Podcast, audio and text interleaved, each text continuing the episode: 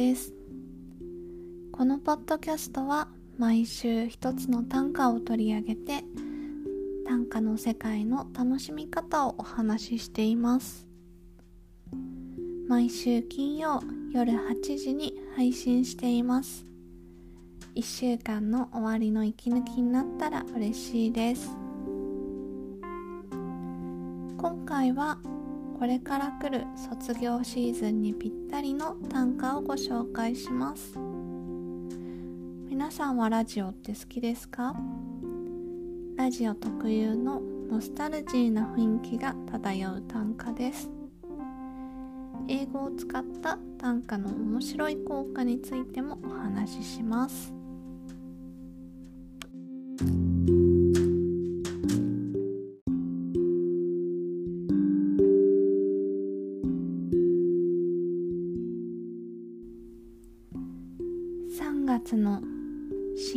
ジオの DJ の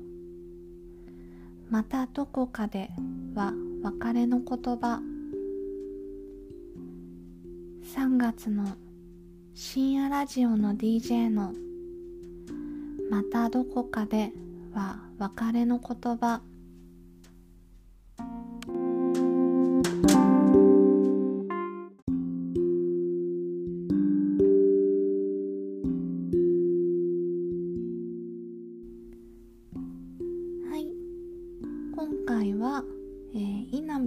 人さんの3月の深夜ラジオの DJ の「またどこかで」は別れの言葉をご紹介します、えー、この短歌はですね2017年に発表された「ナイトフライト」という歌集に収録されている短歌です。でえっ、ー、と前回はですねちょっと違うインタビュー記事のご紹介をしたんですけれども前々回からですね割と最近のえー、2000年以降に発表された超近代短歌を、えー、ご紹介したいなと思って新しめの短歌をですねご紹介しています。で「ナイトフライト」ってねすごくいいタイトルだなって思ったんですけどなんかあのー、空港とかね夜の空港ってすごくいいじゃないですか。私結構あの遠くへ行く乗り物が好きであの飛行機とか新幹線とかあとは夜行バスとかですね。そういうなんかどっかすごく遠くへ行く乗り物って好きなんですよ。車はね苦手なんです実は。あの近くに行くやつとかはですね。苦手なんですけどそうなんかで夜行バスとか、まあ、の飛行機の夜便とかなんかその夜にですねこうターミナルみたいなところに集まってであこれからどっか遠くへ行くんだって思う。あの雰囲気がすごく好きなんですね。だからすごくあのなんかワクワクするいいタイトルだなっていうふうに思いました。でですね今回ご紹介する短歌は、えー、3月の深夜ラジオっていう風に言ってるのでなんかあの受験生とかかなって思ったんですね。でまあ高校生とかその受験の時にね深夜ラジオ毎晩聞きながらまあ、一生懸命受験の勉強をしたりしていてで3月あれでも高校生だと受験って1月かな？3月までは勉強しないのか？ちょっと分かんないですけど私大学受験してないんでよく分かんないんですけどそうねちょっと変かな？まあでもその高校生とかねあの深夜ラジオ毎晩聞いたりしててで3月になったらまあ卒業ですよね。で深夜ラジオの DJ の「またどこかで」とか「また明日」とかねそういう言葉って普段はあの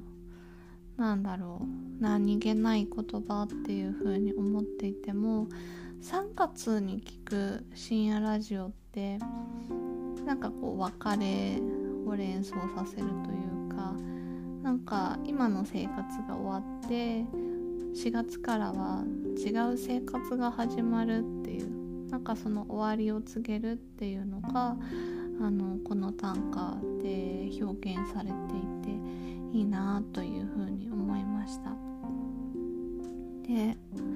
あのー、ラジオって今の中学生とか高校生も聞いたりするんですかね。今ポッドキャストとかあるからラジオとは違うかもしれないけどそういうのを聞く習慣っていうのはあるんですかね。私が一番最初にラジオを聞いたのは中学生の時でで中学校でそれまであんまりねテレビもラジオも私みんな見たりしなかったんです。あんまそういうのを良しとする家じゃなかったので知らなくって。である時学校でラジオのね話題になって FM なんとかがどうとか例えば NAC5 だとかなんかなんだ AM で文化放送だとかなんかそういう話題が出て全然知らなくってその時あえー、なんかテレビ局のね名前とは全然違う名前がどんどん出てきてでなんだろうと思ってお家帰ってで初めてラジオの番組欄っていうのを見てみたらその教室で聞いた放送局の名前とかが載っててああこれのことを言ってたのかって思ってでそれでラジオを聴き始めたのがきっかけですね。で最初はなんか何を聞いていいのかよくわからなかったんでなんかテレビで聞いたことある名前の人の番組とかを聞いたりしてました。あの赤坂康彦さんとか今の人は知らないですよね。昔あの DJ やっててミリオンナイツとかですね。なんか洋楽とかを紹介する番組とかあとはあのまあアイドルの、えー、ラジオ番組とかも聞いたりしましたし何聞いたかな？KinKiKids の「どんなもんや」とかってですね「キンキラキンキ」とかキンキキッズ好きだったので聞いたりとかあと SMAP もねラジオ番組やったんで「サムガール SMAP」とかそういうのも聞いてましたね。あとなんだ中島みゆきさんの「お時間拝借」とかなんかそその辺ですかね。あとはまあ「オールナイト」とかを聞いたりしましたかね。高校生ぐらいの時はゆずが「オールナイトニッポン」やってて R の方ですけどそういうのも聞いたりしてましたね。そういう感じで中高は結構ラジオは好きでよく聞いてました。であのテレビはあのリビングに1台しかないんであんまり夜中とか見れないんですけどラジオだとあのラジカセで聴けるので自分の部屋でも聴けるんですよね。で本当に昔なんですけどね今はみんなスマホとかねパソコンとかでねいくらでも動画も見れるからあのそういうのはないと思うんですけど昔はねテレビってお家に1台しかなかったのでまあ、そういう感じでその自分だけのものっていうのはラジオを聴くしかなかったんですよね。だからすごくラジオって好きでしたね。そういう感じで聞いたりしてました。でそうそうだから自分もね自分のことを考えても高校生ぐらいまではラジオを聴いてたんですけど、まあ、高校卒業して専門学校入ったらあんまり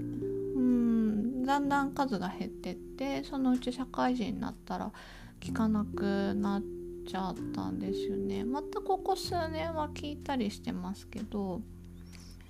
なんかそれって何でかなっていうふうに今回の短歌を読みながら考えてたんですけどあのー、まあ、3月卒業して4月になったら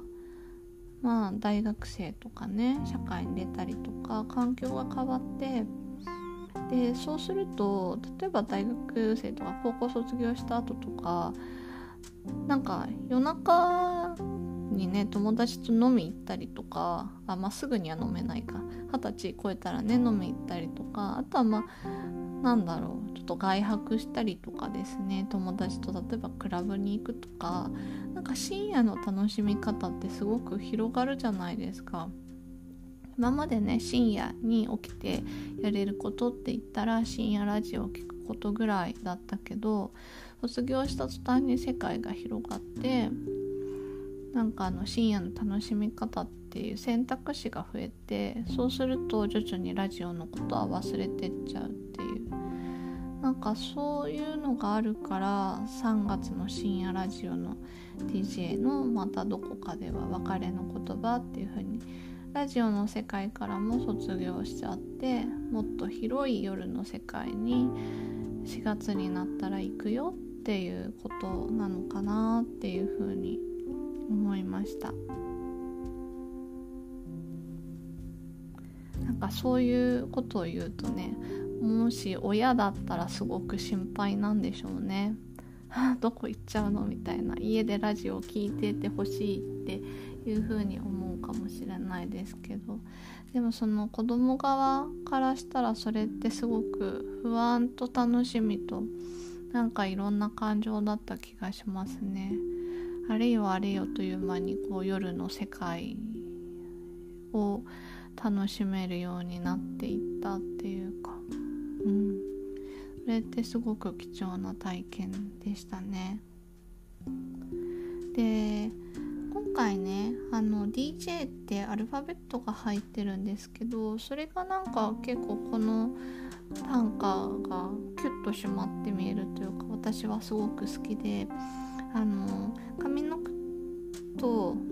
いや上の句か。3月の深夜ラジオ DJ の上の句の一番最後のところに DJ っていう言葉が入ってて、えっと、その後下の句が続くんですけど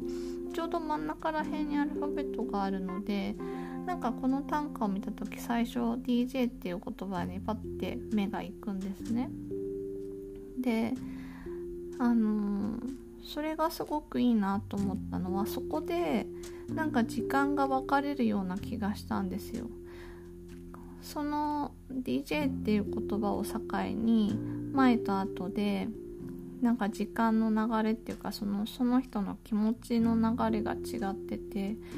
上の句の3月の深夜ラジオのって言ってる時はまだ、えー、高校生で夜の外の世界を知らない。深夜の世界は自分のお家の中だけだったのがその後またどこかで DJ のっていう言葉を挟んだ下の句後半でまたどこかでは別れの言葉っていう風にえっとなってるのでなんかそこで新しい4月からの世界。なんかこう新しくその家の外でのその夜の世界にこう気持ちが移ってるというかなんかその家からも卒業してしまうっていうような感じがしてなんかそのまあ一つの句で句の中ではあ句じゃないわ一つの歌の中では時間はね別に DJ を境にして変わってはないんだけどなんとなくその気持ちが変わってるような印象を受けるなっていうふうに思いました。それがですねその DJ っていう英語の言葉を入れることでなんとなくなんかそういう感じを受けてそれはすごく視覚的に見た時に面白いなっていうふうに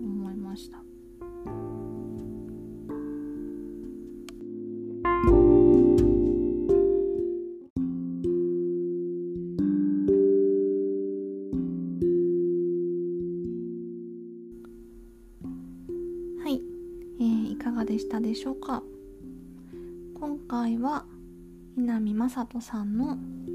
3月の深夜ラジオの DJ の「またどこかで」は別れの言葉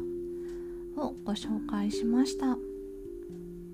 短歌の世界の歩き方は毎週金曜夜8時に配信しています。また来週金曜夜にお会いしましょう。それではおやすみなさい。